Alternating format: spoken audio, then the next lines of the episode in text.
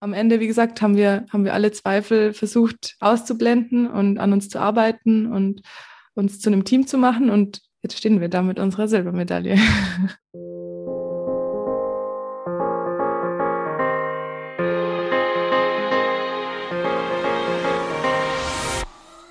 Hallo und herzlich willkommen zu den Team Deutschland Podcast Sonderfolgen mehr als Gold, Silber und Bronze, wo wir über die ganz besonderen Geschichten und Momente sprechen, die sich hier bei den Olympischen Winterspielen in Peking so ereignet haben. Olympische Spiele sind eben mehr als Medaillen, sind ein ganz besonderes Ereignis für Athletinnen und Athleten und mit denen möchten wir eben hier im Podcast über diese Momente sprechen und darüber, was sie auch mitgenommen haben von diesen ganz besonderen Spielen. Bevor wir aber starten, möchten wir uns natürlich wie immer bei unserem heutigen Partner bedanken.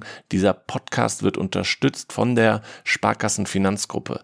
Überall in Deutschland stehen die Sparkassen an der Seite der Menschen und ermöglichen ihnen die wirtschaftliche und soziale Teilhabe. Im Sport engagieren sie sich jährlich mit über 90 Millionen Euro für Vereine, das deutsche Sportabzeichen, die Eliteschulen des Sports und für die Athletinnen und Athleten von Team Deutschland und Team Deutschland Paralympics.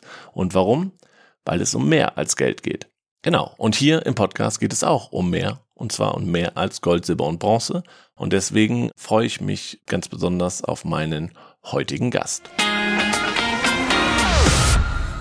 Herzlich willkommen, Alexandra. Hallo, ich freue mich auch. Ja, Alex, äh, schön, dass du da bist. Du hast einen ganz besonderen Weg hinter dir, in sechs Monaten die Sportart gewechselt und bist aber dann auch noch von den Olympischen Winterspielen als Anschieberin von Mariama Yamanka mit einer Silbermedaille nach Hause gekommen. Wie weit bist du denn äh, in der Verarbeitung schon dieses besonderen Weges und dem, was dann dabei rausgekommen ist? es geht, muss ich sagen. Also gerade nach dem Sommer habe ich ja eigentlich auch keine Zeit gehabt, so richtig das zu verarbeiten. Also ich hatte drei, vier Wochen Pause und die waren voll mit Terminen und schon wieder neuen Plänen eben. Also ich habe einen Tag vom mehr oder weniger letzten Wettkampf meinen ersten Anschubtest gemacht. Das heißt, es war so ein bisschen nahtloser Übergang. Ähm, deswegen ja, habe ich mich jetzt auch entschieden, mir mal jetzt ein, zwei Wochen zu gönnen, um das Ganze zu verarbeiten und werde jetzt auch keine Hallensaison mehr machen. Aber ja, es ist natürlich, also ich bin einfach mega happy und äh, schwebe gerade so ein bisschen auf einer Wolke und hoffe, dass diese niemals endet. Ja, das glaube ich. Ähm, wie war denn das nach Hause kommen? Wie war der Empfang für dich mit einer Silbermedaille? Oh, mega schön. Also am Flughafen war ja erst in Frankfurt schon Empfang und dann auch in München noch mit Freunden, Familie, mit äh, einem lokalen Faschingsverein. Also es war echt super cool. Und es ist tatsächlich auch die erste Medaille, die ich so richtig mit Stolz getragen habe. Also auch so im Flieger und so hatte ich die dann einfach um und fand es irgendwie richtig geil, einfach, dass ich die da irgendwie so, ja, dass ich da so ein bisschen pausen kann.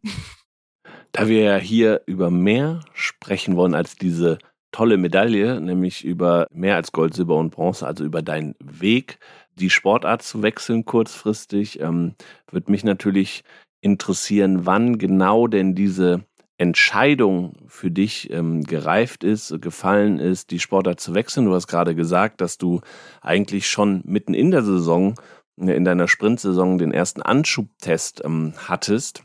Ist denn diese Entscheidung schon vor den Spielen in Tokio gefallen, weil es danach sehr, sehr schnell ging oder dann doch erst danach?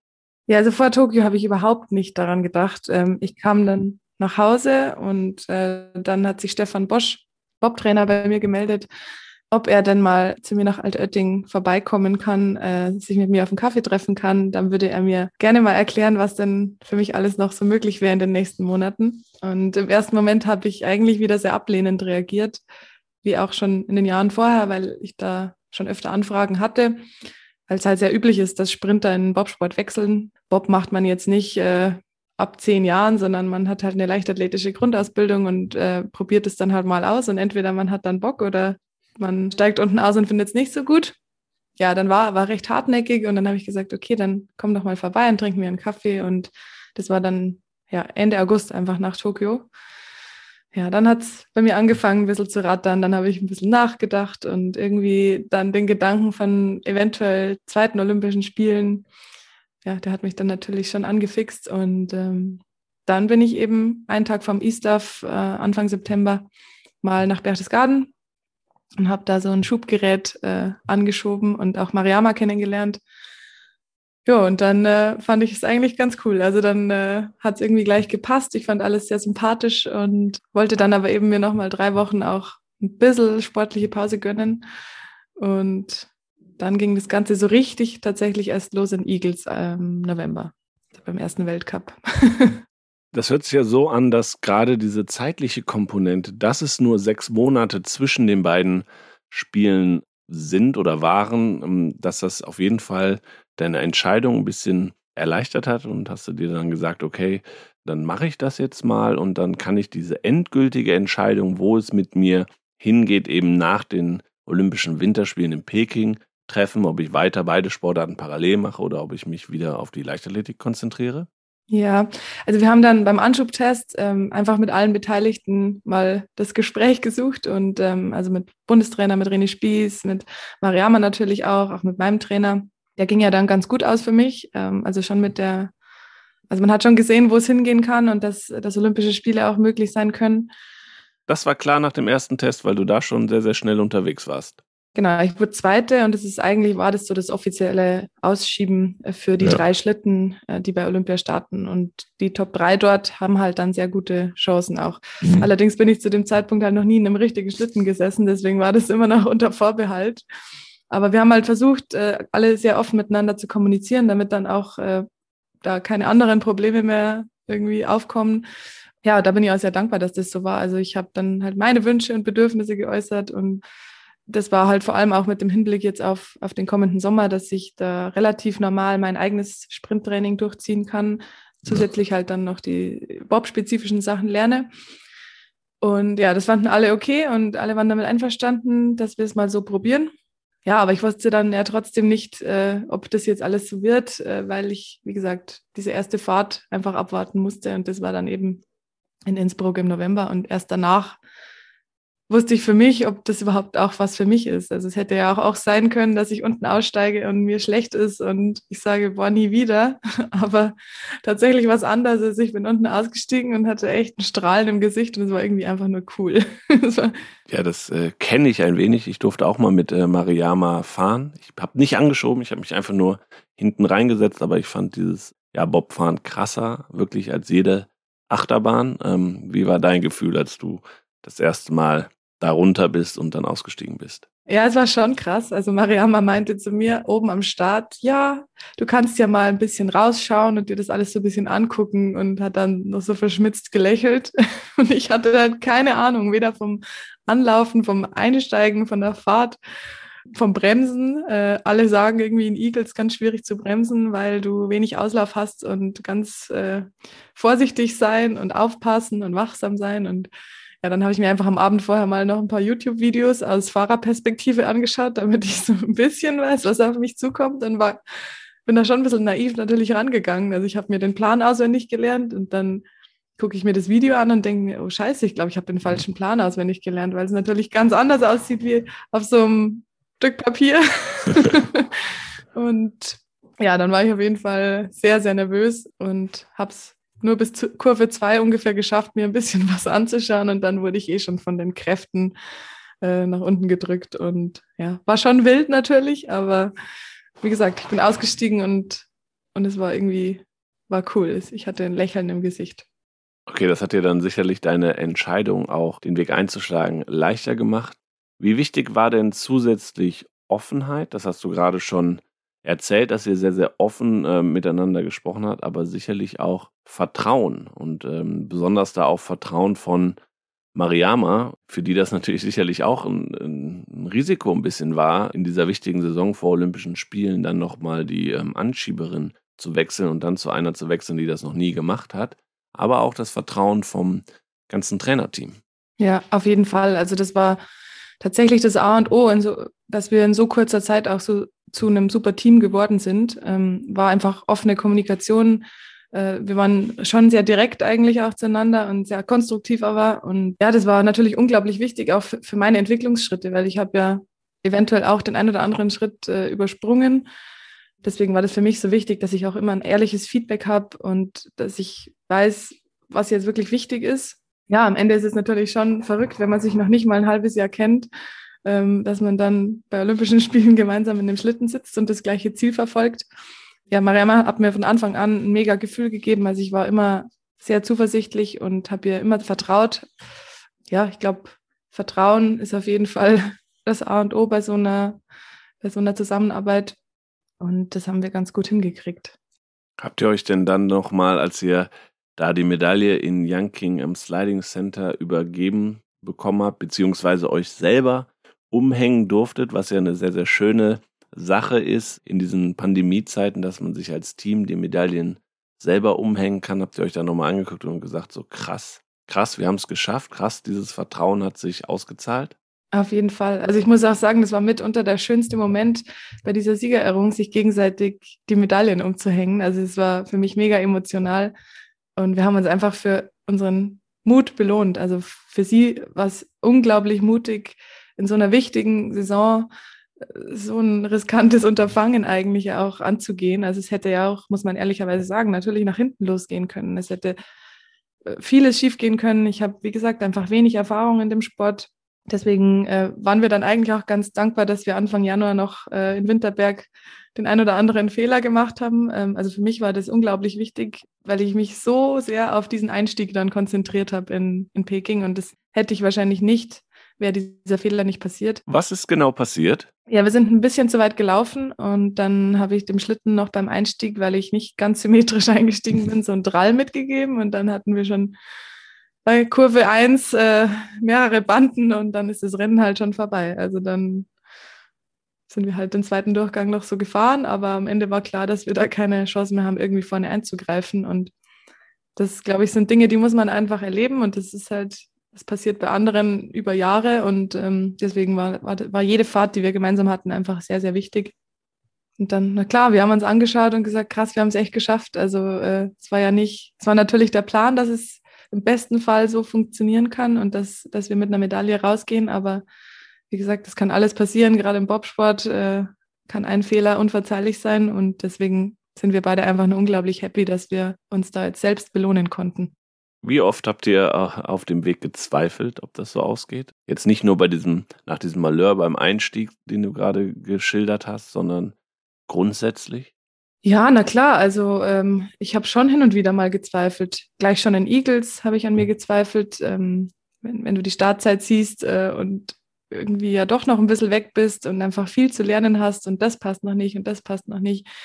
Für mich war es halt immer so, ich probiere es und ich gebe alles und wenn es halt nicht klappt, dann, dann klappt es halt nicht, aber dann habe ich mhm. wenigstens alles gegeben. Ich wollte einfach nicht, dass ich mir irgendwie einen Vorwurf machen kann und ich denke, äh, Mariama war das auf jeden Fall genauso und bin mir auch sicher, dass sie wahrscheinlich auch äh, irgendwann mal einen Zweifel hatte. Also ich glaube, das ist ganz normal bei so einem, so einem krassen Weg, den wir da gemacht haben gemeinsam. Aber am Ende, wie gesagt, haben wir, haben wir alle Zweifel versucht auszublenden und an uns zu arbeiten und uns zu einem Team zu machen. Und das ist uns sehr gut gelungen. Und ja, jetzt stehen wir da mit unserer Silbermedaille. Hast du denn auf dem Weg oder hm, vorher bei der Entscheidung auch viele Gespräche geführt mit der anderen Seite, also quasi mit der Leichtathletik-Seite und nicht mit der Bob-Seite, ob du dir diesen Schritt eines Wechsels für sechs Monate überhaupt erlauben kannst? Äh, was ich gesehen habe, du warst zum Beispiel jetzt kurz vor den Winterspielen auch nochmal in einem Trainingslager, aber in einem Leichtathletik-Trainingslager dann in, in der Sonne. Aber wie war grundsätzlich das Feedback ähm, aus deinem Leichtathletik-Umfeld? Also ich habe den Weg eigentlich nur mit meinem engeren Umfeld besprochen, muss ich ganz ehrlich sagen. Also äh, mir war wichtig, dass, dass die, die auch mich über die letzten zwei Jahre so unterstützt haben und die mit mir den Weg gegangen sind, der da auch schon nicht ganz konventionell war, also mein, mein Trainer, der Patrick, mein CrossFit-Physio natürlich auch, so mein Mentalcoach, alle, die da halt irgendwie beteiligt waren, mit denen wollte ich das äh, besprechen und da wollte ich, dass die alle hinter mir stehen und dass die sagen, das kriegen wir hin und wir haben einen Plan und das könnte funktionieren. Also es gibt natürlich nie eine Garantie, aber das war mir sehr wichtig, dass die engen Leute einfach damit einverstanden sind und dass die auch das zielführend sehen und dass sie denken, dass es funktionieren kann, auch zweigleisig. Aber das waren im Endeffekt auch die, die dich äh, in der letzten Zeit über die 100 Meter so stark und so schnell gemacht haben, oder? Genau, genau. Und mein Job auch jetzt in Peking war es ja nur schnell zu laufen. Und deswegen habe ich mich einfach auch versucht, darauf zu konzentrieren. Deswegen war es auch so wichtig für mich, dass ich dieses Trainingslager noch gemacht habe. Wie gesagt, rein timingmäßig war es ja ganz gleich zu einer Hallensaison. Also jetzt am Wochenende stehen die Hallenmeisterschaften an, die Deutschen. Ähm, deswegen war es einfach nur wichtig, dass das, dass das Timing passt, dass ich jetzt in Topform bin. Deswegen wollte ich auch unbedingt nochmal in die Sonne hohe Intensitäten trainieren, was einfach viel besser geht, wenn die Sonne scheint, wenn es warm ist, als jetzt in irgendeiner 60 Meter Halle irgendwo im oder nicht mal Halle. Also da muss man auch sagen, ey, die Bobfahrer, das ist echt kein Luxus, muss man, muss man echt sagen. Also die, die Bedingungen, unter denen trainiert wird, teilweise, es ist schon echt heftig und äh, echt, da habe ich meine, meine ganze Hochachtung vor, vor, vor dem Bob-Zirkus und vor den Monaten, wo die unterwegs sind. Hast du denn eigentlich einen äh, Überblick, ob diesen krassen Weg, zwei Spiele, Sommer und Winter in sechs Monaten, noch irgendwer gegangen ist? Klar, irgendwie das Team hinterm Team, also DOSB-seitig, die haben natürlich äh, beide Spiele irgendwie begleitet, aber gab es Sportlerinnen oder Sportler, die diesen krassen Weg gegangen sind, so wie du? Hast du da einen Überblick? Ja, es gab noch zwei Athleten. Es gab einen Skateboarder im Sommer, der jetzt. Ja, ich glaube, ein Japaner, glaube ich. Ja. Einen Athleten aus Samoa. Aber ich weiß ehrlich gesagt gerade nicht, welche Disziplin. Ja, wir bedanken uns natürlich, dass du hier diese Geschichte auch nochmal mit uns teilst. Kannst du an einer Hand abzählen, wie oft du diese Geschichte eigentlich schon erzählen musstest? Ja, also die habe ich natürlich schon relativ oft erzählt, ähm, aber ich kann es auch verstehen. Ich meine, es ist halt eben nicht alltäglich, äh, dass man einfach so Sportart wechselt und für viele mag das auch äh, ganz einfach aussehen, ähm, so wie macht sie jetzt mal vier Monate diesen anderen Sport und holt eine olympische Medaille. Das ist es aber tatsächlich nicht. Also ich habe ja, wie schon gesagt, mein Job war schnell zu laufen und das trainiere ich schon ein Jahrzehnt, wenn es reicht. Deswegen würde ich das gar nicht so sehen, dass es jetzt nur vier Monate waren. Also es waren einfach vier Monate Crashkurs. Da habe ich auch so unglaublich viel nochmal gelernt von dem Ganzen drumherum. Man hat einfach keine Ahnung davon, was alles zum Bobfahren dazugehört. Dieses Handling mit dem Schlitten allein schon, äh, die Handgriffe, wo packe ich an, ähm, wo gehe ich nicht im Weg um, wo helfe ich am besten mit. Natürlich auch, es ist ein Materialsport, man muss äh, das Material pflegen, man hat Kufen, man, man, man schleift die, man poliert die. Es, ist, gehört so viel dazu und äh, das ist fast ein bisschen schade, dass man das so als normaler Zuschauer gar nicht so mitkriegt, weil es echt super interessant ist, was alles dahinter steckt. Ja, du machst mir auch total den Eindruck, als wären es eben nicht nur, es wäre es nicht nur diese Silbermedaille, die du mitgenommen hast, sondern du hast auch sehr, sehr viel Erfahrung äh, mitgenommen für dich. Welche Erfahrung hast du mitgenommen jetzt von Olympischen Winterspielen, auch im Vergleich zu Olympischen Sommerspielen, die du schon zweimal mitgemacht hast? Also die Spiele an sich, muss ich sagen, waren, waren sehr ähnlich. Ähm, gerade auch jetzt unter den Corona-Bedingungen war es für mich sehr ähnlich zu, zu Tokio auch im Sommer. Ich habe einfach, ja, wie gesagt, tatsächlich viel mehr mitgenommen als diese Silbermedaille. Ich habe wirklich Erfahrungen fürs Leben gesammelt. Hört sich jetzt vielleicht ein bisschen kitschig an, aber da geht's los mit, ich bin halt ne, oder komme aus einer Individualsportart und kam einfach jetzt in ein totales Team-Feeling rein. Bob ist nochmal ganz was anderes, als, als ich es kenne aus der Leichtathletik. Also klar, da haben wir auch eine Staffel und so, aber das ist echt eine Familie, auch international. Das ist echt einfach super cool. Alle supporten sich. Ich war auch selbst in meinem Leben oft genug schon Ersatzläuferin in der 400 Meter Staffel.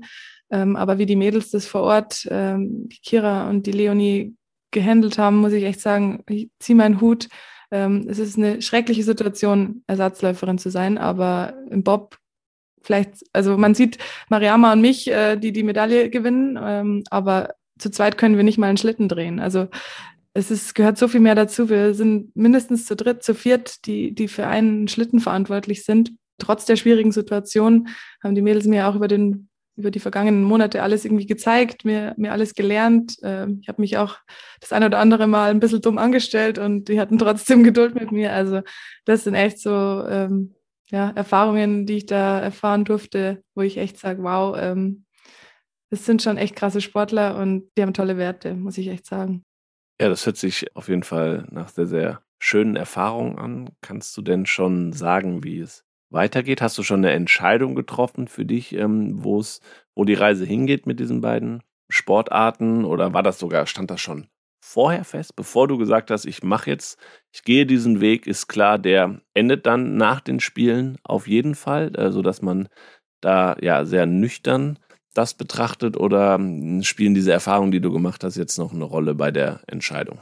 Ja, tatsächlich. Also der Plan war wirklich zeitlich begrenzt. Das war mit allen so abgesprochen. Und dem Plan bleibe ich jetzt auch treu, weil ich denke, es einfach nicht umsetzbar ist, dauerhaft das zweigleisig zu machen. Also ich habe schon gemerkt, dass es körperlich wie mental jetzt echt richtig harte Monate waren. Und wenn man beides auf einem Top-Niveau betreiben wollen würde, glaube ich, würde es einfach irgendwann nicht mehr funktionieren. Also entweder würde der Körper irgendwann sagen, hier zwickt's und das geht nicht mehr, oder glaube ich, äh, wäre der Kopf auch irgendwann mal überlastet.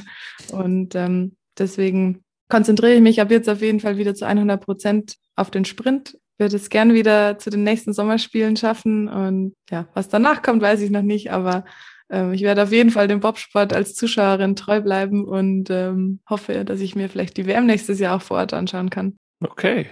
Ähm, kannst du irgendwie sagen, was dich so stark gemacht hat auf dem Weg? Die Leute um mich herum eigentlich. Also ich habe einfach gelernt, ein bisschen mein, meinem Bauchgefühl zu vertrauen. Also ich habe einfach viele Dinge ein bisschen anders gemacht, als, als ich es gewohnt war. Und ich glaube auch als, also es war einfach nicht so der klassische Weg. Also ich habe dann durch Corona eigentlich, durch die Verschiebung der, der Spiele, mir halt endlich mal diese Zeit genommen. Und sonst nimmst du dir als Sportler nie die Zeit. Du hast irgendein Wehwehchen, dann sagst du, okay, mache ich hier mal zwei Wochen ruhiger oder mache ich mal vier Wochen Pause. Oh Gott, das ist schon richtig lang. Aber äh, du hast ja immer den nächsten Termin, das nächste Highlight, die nächste Norm, die du laufen willst äh, oder Kader, was weiß ich. Du bist immer irgendwie im Stress und hast zu wenig Zeit. Und so war es eigentlich bei mir jahrelang. Und ähm, durch Corona habe ich dann halt mal diese, dieses Jahr, diese sechs Monate, vielleicht sogar Zeit gehabt, um zu sagen, okay, jetzt, ich laufe jetzt einfach nicht, bis ich das alles im Griff habe, weil es steht eh gerade alles still. Und dann habe ich es halt ein bisschen anders gemacht, dann habe ich ganz viel CrossFit gemacht. Aber da reden wir jetzt von äh, 2020, oder? Ne? Ja, ja, genau. Ja. Ich denke auch so die Entscheidung jetzt äh, eben eine andere Sportart mal auszuprobieren, das ist auch äh, alles andere als klassisch und gibt natürlich Risiken, aber wie gesagt, also aufs Bauchgefühl hören schadet manchmal nicht. Und in deinem Fall hat sich das ja jetzt auch extrem gelohnt. Ähm, hast du denn, also wie bist du mit Mariama verblieben? Also ihr seid jetzt ja beide nach den Spielen in verschiedene Heimaten quasi zurückgekehrt, habt euch erstmal nicht gesehen, aber wie ist der weitere Plan? Habt ihr euch schon verabredet äh, irgendwann, um euch wiederzusehen, um das Ganze nochmal Revue passieren zu lassen? Ja, auf jeden Fall. Also ich hoffe oder ich gehe davon aus, dass wir natürlich jetzt auch das ein oder andere Event äh, gemeinsam noch besuchen können. Ähm, steht ja auch der Club der Besten zum Beispiel an oder die ein oder andere Ehrung. Und ja, ich werde sie auf jeden Fall auch mal zu mir nach Bayern einladen, ist eh klar. Oberhof muss ich gestehen, äh, muss ich jetzt erstmal nicht wieder hin, aber wenn sie dann in Berlin eine Wohnung gefunden hat, dann komme ich auf jeden Fall auch vorbei.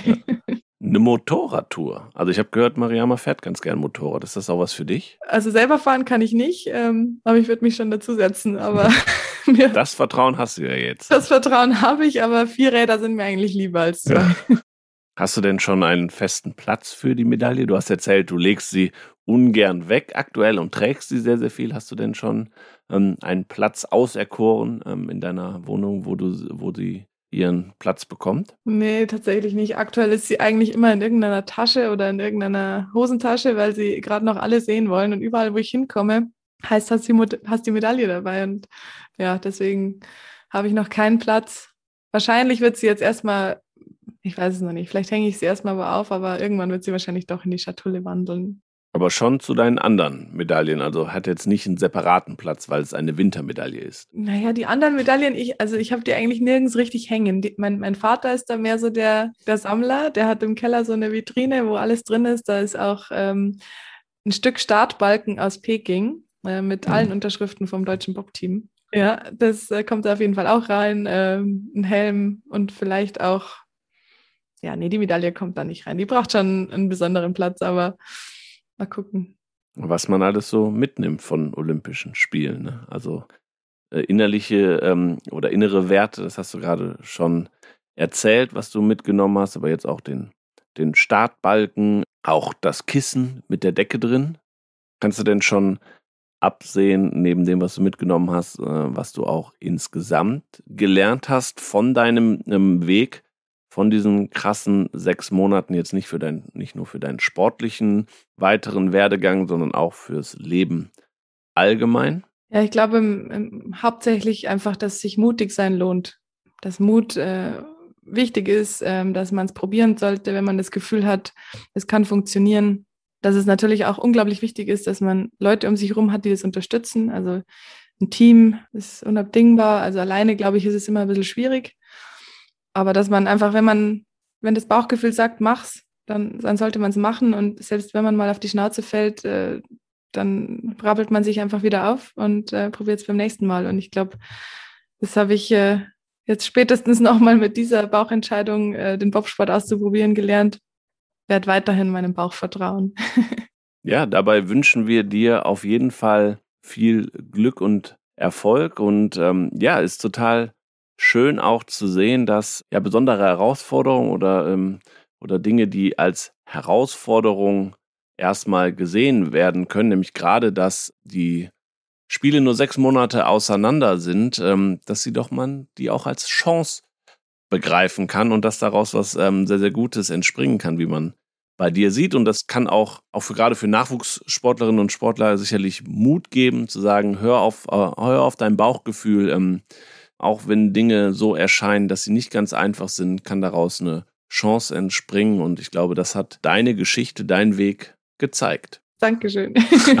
ja, Alex, vielen, vielen Dank, dass du zu Gast warst. Äh, wir werden deinen Weg natürlich weiterverfolgen, dann nicht mehr mit dem Winterhintergrund, sondern dann wieder mit Blick auf Paris. Du hast gerade schon gesagt, dass das schon dein Ziel ist, sich da nochmal für äh, diese Olympischen Spiele zu qualifizieren. Und Team Deutschland vereint ja sowieso Sommer- und Winterathletinnen und Athleten. Du zeigst das ganz besonders in einem ganz besonderen Fall, aber ja, da würden wir uns freuen, äh, wenn wir uns dann vielleicht auch wiederhören und äh, in ein, zwei Jahren und schauen, wie es auf deinem Weg Richtung Olympische Spiele Paris 2024, wie es dir so geht. Also Alex, vielen, vielen Dank, dass du zu Gast warst. Dankeschön. Dankeschön. Ciao.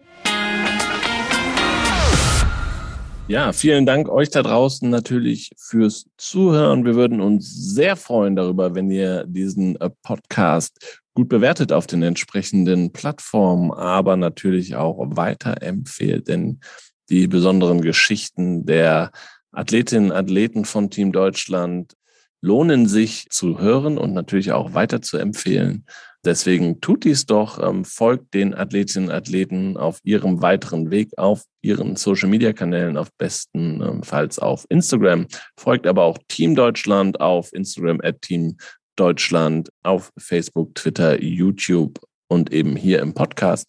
Darüber würden wir uns sehr, sehr freuen. Vielen Dank an dieser Stelle auch nochmal an Maniac Studios, die uns bei der Postproduktion dieses Podcasts unterstützt haben. Ja, und wir hören uns äh, demnächst schon wieder, denn die Spezialfolgen mehr als Gold, Silber und Bronze erscheinen alle drei bis vier Tage jetzt nach dem Ende der Olympischen Winterspiele in Peking, sodass da die Erinnerungen an das, was wir hier erzählen, noch sehr, sehr frisch sind. Deswegen könnt ihr euch schon bald auf eine neue Folge freuen. Bis dahin, ciao und tschüss.